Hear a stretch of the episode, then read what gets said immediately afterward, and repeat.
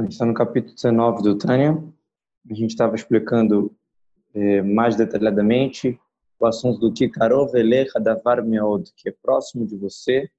Não quer dizer que é fácil, mas que é próximo, que dá, que a gente tem a receita, a gente tem os utensílios necessários para a gente conseguir controlar, fazer o correto, fazer o mitzvot. A gente explicou que todo judeu tem um amor oculto dentro dele, isso já é uma grande arma que a gente tem. Outra coisa que a gente explicou é que a gente tem uma fé simples é, colocada no nosso íntimo, no nosso DNA, que todo mundo tem isso, até a pessoa mais simples, ela pode se matar em nome de Hashem, porque do Hashem para não fazer idolatria, alguma coisa assim, isso é acima da lógica, não é que a pessoa faz alguma conta, sim, uma coisa totalmente acima da lógica, e todo judeu tem isso. Capítulo 19, a gente vai falar mais um pouquinho ainda sobre o que, que o judeu tem de natureza, que isso pode ajudar para entender por que, que é Karov Elecha Davar Meod, próximo da gente, fazer as mitzvot. Vamos lá. Mesmo em qualquer época, em qualquer geração, em qualquer lugar que a gente esteja. Perek o Tet, capítulo 19, do Sef Biutzer Levareitev, para entender melhor ainda. Quer dizer, ele já tinha falado antes para que a gente já entendeu. No capítulo 17, a gente já, já falou que, ah, através da ideia que a razão domina a emoção.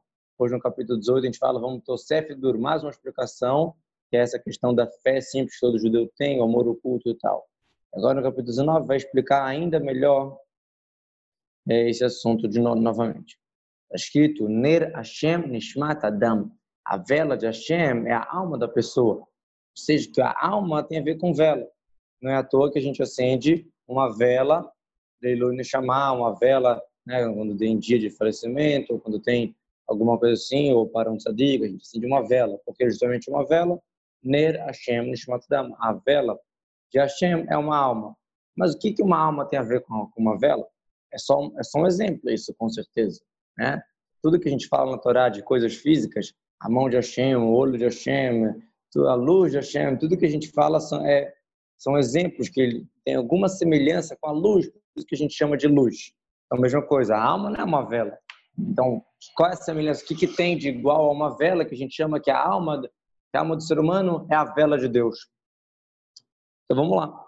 Perush Israel, Hakrim Adam, Nishmatam, Hilimashal, que é Oraneira, Shmitronia Tamid.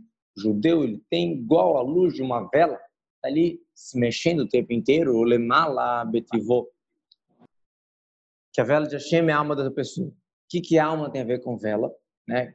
A gente acende vela sempre quando tem alguma coisa ligada à alma, falecimento, alguma coisa assim, a gente acende vela. O que, que tem a ver? Eu dou um exemplo.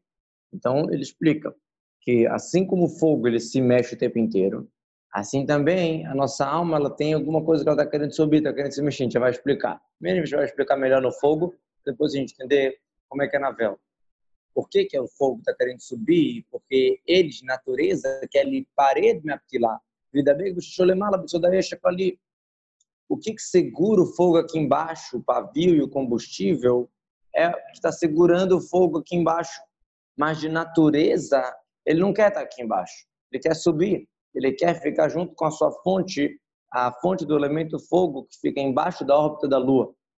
Assim está explicado no Maimonides que existe um, um, um, um, não sei se chamar de cerro, mas alguma coisa assim, que é dividido em quatro e cada um desses quatro, eles são a fonte dos quatro elementos, água, ar, água e, e terra e, e, fogo. E isso fica em uma casca para dentro da órbita da Lua, ou seja, um pouquinho mais próximo da gente do que onde a Lua passa. E lá são, é a fonte do fogo, a fonte da água, a fonte da terra, a fonte do ar. Não tem fogo ali, não tem água ali, é a fonte daquilo. Então, o fogo, naturalmente, ele quer subir. Tudo tem essa tendência de querer voltar para sua fonte. Existe essa inércia natural no mundo inteiro. Tudo tem tendência de voltar para sua raiz. Só que a diferença é que o fogo, por ele ser mais delicado, ele percebe isso mais, ele sente isso mais, ele está lá se mexendo para querer tentar sair do que está segurando ele aqui embaixo, que é o combustível, o pavio, para se conectar à sua fonte lá em cima. Já a água, o ar e a terra, por mais que eles também tenham essa fonte lá em cima, eles não, não têm essa sensibilidade toda de querer se mexer, de querer sair para estar tá junto com a fonte. Eles já são mais grossos, menos delicados do que o fogo. Então, o fogo ele quer, em outras palavras, deixar de existir.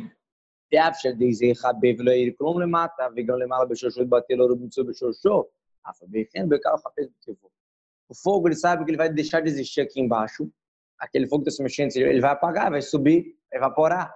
E outra coisa, não vai, não vai iluminar nem aqui embaixo, nem lá em cima porque o que é um foguinho em relação à, fonte? Ele vai ser anulado totalmente.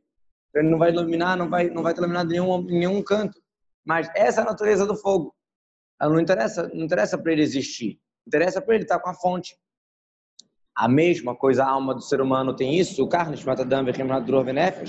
assim também é Neshama, e não só Neshama, Nefesh, não chamar as três partes da alma que estão no corpo, de natureza, ela tem essa ideia de querer estar conectada com a Shem, igual uma vela. חפצה וחשקה בטבעה להיפרד ולצאת מן הגוף, לדבר גושו מקורה בהשם חיי חיים ברוך הוא. A natureza dela é querer um desejo, uma vontade, se não está com a Shem. Ah, mas aqui eu sou alguma coisa. Aqui eu sou uma existência. Aqui eu represento isso. Quando eu não tenho anulação, quando eu sou o cara, eu faço isso, eu sou aquilo. Se eu me anulo para Deus, se eu me comentar com Deus, eu não, tô, não sou zero.